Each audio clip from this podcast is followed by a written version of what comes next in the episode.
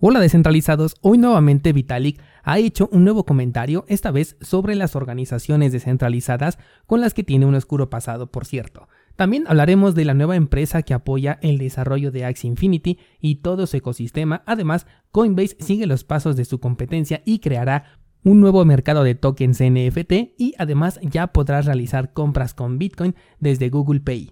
Hola de nuevo y bienvenidos a Bitcoin en español.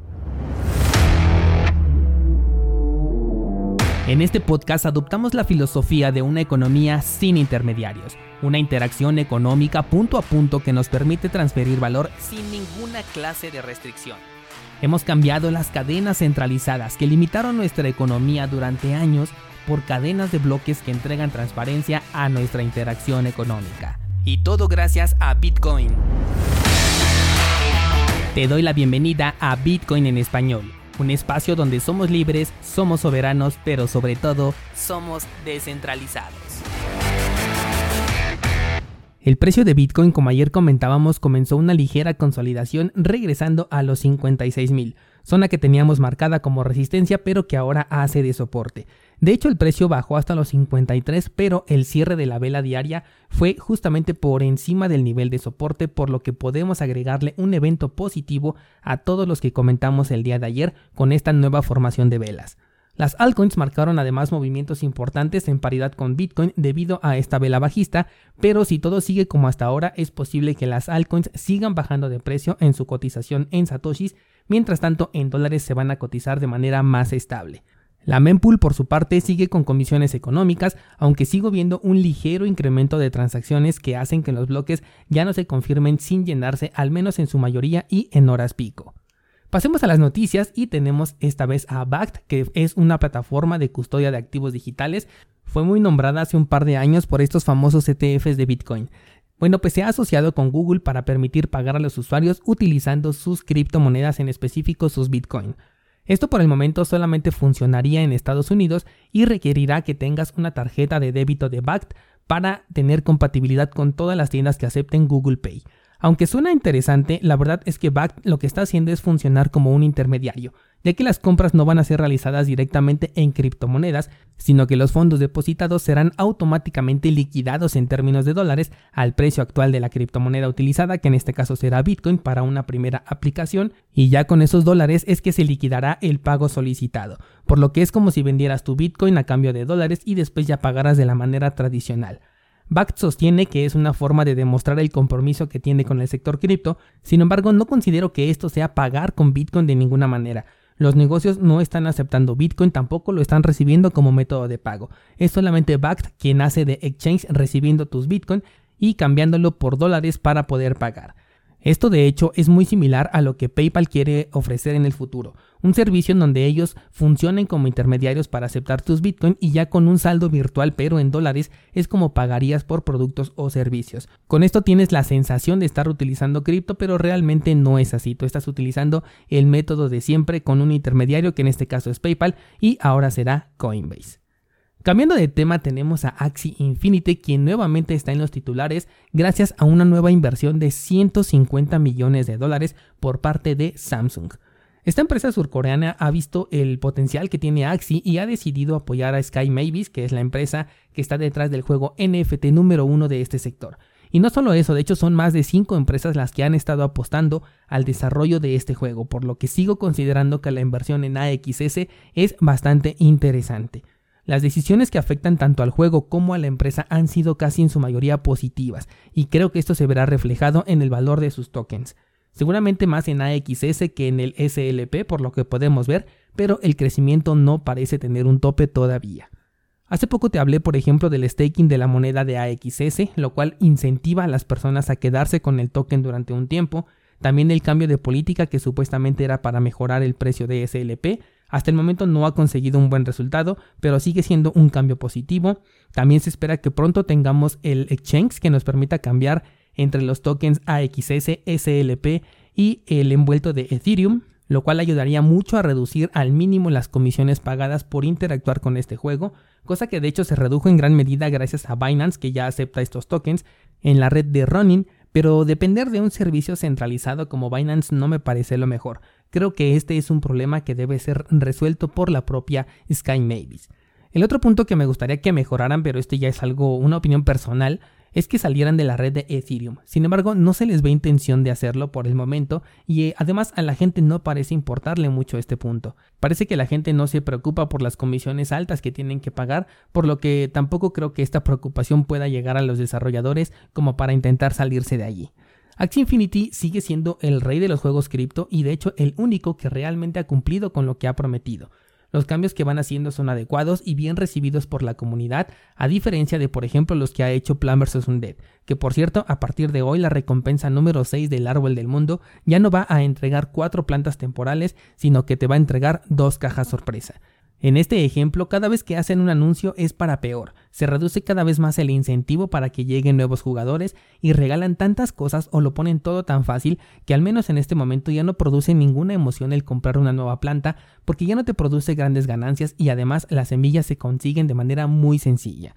Por ahora, el único incentivo es tener el mayor número de plantas posibles para antes del día 20 de octubre, día en que se van a clonar todas las plantas NFT que tengas en tu poder para la nueva red en donde se supone que ya podremos jugar en PvP que por cierto las plantas que tengas eh, ofrecidas en el marketplace no se van a duplicar, solamente las que tengas en el farm o las que tengas ahí sin hacer absolutamente nada, así que para ese día yo sugiero que no tengas nada dentro del marketplace. Cuando ya salga la nueva red y el nuevo modo de juego es cuando realmente veremos si todo este tiempo ha sido bien aprovechado o simplemente volveremos al inicio de este ciclo en donde todo comienza a fallar, los desarrolladores tienen que salir para apagar fuegos y finalmente terminan echándole la culpa al sector cripto diciendo que es muy cambiante.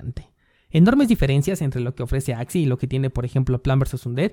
Personalmente estoy considerando que en los próximos juegos que llamen mi atención simplemente voy a invertir en el token pero ya no voy a jugar. Al menos hasta ver algo más serio en su desarrollo porque ahorita hay muchos que ya son comerciables en sus tokens, pero que todavía no ofrecen una experiencia de juego. Incluso la están prometiendo para el próximo año. En caso de funcionar, seguramente aquellos que invirtieron desde el principio se verán muy beneficiados, pero en caso contrario, por lo menos yo no pienso ser de los que se quedan dentro nuevamente. Pasemos a otro tema y tenemos ahora a Coinbase, quien ha seguido los pasos del exchange FTX, plataforma que ahora ya permite comprar y vender tokens NFT. Bueno, pues es ahora Coinbase quien pretende lanzar su propio servicio de compra-venta de tokens no fungibles en la red de Ethereum inicialmente, mientras que FTX ya lo consigue dentro de Ethereum, Binance Smart Chain y también Solana. Además, Coinbase sacará su serie de coleccionables para que las personas los compren y obtengan beneficios internos en la plataforma. En este caso estamos hablando de un token con una utilidad, aunque sea una utilidad limitada, algo similar a lo que es por ejemplo BNB para la red de Binance, pero en este caso estamos hablando de coleccionables NFT. Por el momento las redes más importantes para la tokenización son Ethereum, Binance Smart Chain y Solana, pero confío en que pronto la red de Cardano se convierta en una de las más populares e incluso puede llegar a desplazar a la de Solana. En el curso de tokens NFT, de hecho, te enseño cómo crear tu propio token en la red de Cardano y además colocarlo en un marketplace. Y ya que hablamos de esta red, recuerda que tenemos nuestro pool oficial del canal llamado 7pool, lo puedes encontrar con el ticker 7PL y si tienes tokens ADA y los quieres poner a trabajar, puedes considerar a nuestro pool para que te entreguen recompensas. Además, cuando firmemos el primer bloque, vamos a rifar un token NFT entre los delegadores. Te dejo la información de este pool en las notas de este programa, así como un video para que sepas cómo delegar en 7pool. Por cierto, ayer comentaba un descentralizado en el grupo de Discord que tenía sus ADA dentro de Binance, pero al momento de querer retirarlos le decía que la red estaba desactivada y no le permitía sacarlos. Esto sucede porque Binance a veces se queda sin liquidez, es decir, que ya no tiene suficientes tokens ADA o bien sus reservas se están agotando. Lo que hace es bloquear temporalmente el retiro, para de esta manera obligar a los poseedores a una de dos alternativas, o esperar a que se recupere de la liquidez para que te pueda entregar tus monedas, o bien obligarte a que cambies tu balance por otra criptomoneda en la que sí tenga liquidez y de esta manera puedas retirarlo. Esto significa que muchas veces Binance dice que tienes un saldo en cierta criptomoneda, cuando realmente las reservas de Binance no son capaces de respaldar la totalidad de criptomonedas que los usuarios tienen depositadas. Por eso es que obliga en cierto modo a los usuarios a liquidar sus posiciones en otras monedas. Es como si tú tuvieras dólares dentro de un banco y quisieras retirarlos, pero te dijeran, ¿sabes qué? No tengo dólares, pero te puedo pagar tu dinero en pesos argentinos, colombianos o mexicanos si tú quieres. Es por ello que en este espacio nunca sugiero dejar tus criptos dentro de un exchange, sobre todo cuando Cardano, que es de donde salió este tema, te permite hacer staking desde su cartera en hardware sin la necesidad de arriesgar tu dinero ni tampoco delegar la custodia de tus tokens. Vámonos con la siguiente noticia y de nuevo tenemos a Vitalik Buterin, quien ha dado de qué hablar ahora en una entrevista hecha para un podcast, en donde se habló de descentralización, del futuro de Ethereum y del ecosistema cripto, sobre todo en temas de organizaciones descentralizadas y de tokens no fungibles. En este caso, Vitalik dice lo siguiente y cito textualmente. Creo que la gran diferencia entre Ethereum y Bitcoin es que Bitcoin es una plataforma donde el valor del ecosistema proviene del valor de la moneda, pero en Ethereum el valor de la moneda proviene del valor del ecosistema. En esta oportunidad no estoy del todo de acuerdo con Vitalik, sobre todo en la parte donde dice que el valor del ecosistema de Bitcoin proviene del valor de la moneda. Pues como siempre he dicho, la función principal de Bitcoin es ser un medio de intercambio de valor entre pares, lo cual consigue de la misma exitosa manera valiendo 10 centavos que un millón de dólares.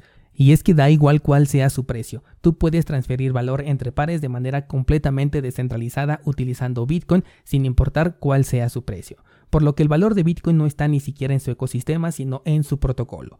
Mientras tanto, Ethereum sí que adquiere valor gracias a su ecosistema que ha conseguido crear, y es que la verdad es un verdadero monstruo en el sector cripto. Hemos analizado ya una y otra vez cómo las comisiones son insostenibles, su desarrollo no tiene para cuándo, el sistema está centralizado, su equipo de desarrollo además no ha conseguido ponerse de acuerdo en el rumbo que quieren tomar, cambian su política monetaria de manera arbitraria y a pesar de todo eso el token no ha hecho más que subir de precio y el ecosistema no para de crecer. Así que el precio del token ETH está respaldado completamente por el ecosistema que han creado alrededor de esta red.